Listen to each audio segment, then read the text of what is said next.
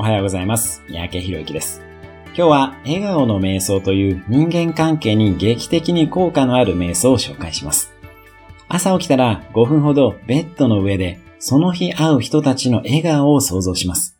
ありがとうと心の中でつぶやくとさらに効果的です。まずは少しやってみましょう。目を閉じて今日これから会うすべての人の笑顔を思い浮かべてください。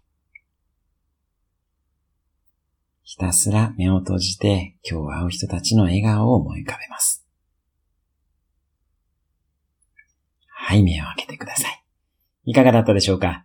この瞑想をするだけで自分の相手に対する印象が変わり、相手の反応も変わってきます。これはその日会う予定がない人をイメージしてやっても効果的だったりします。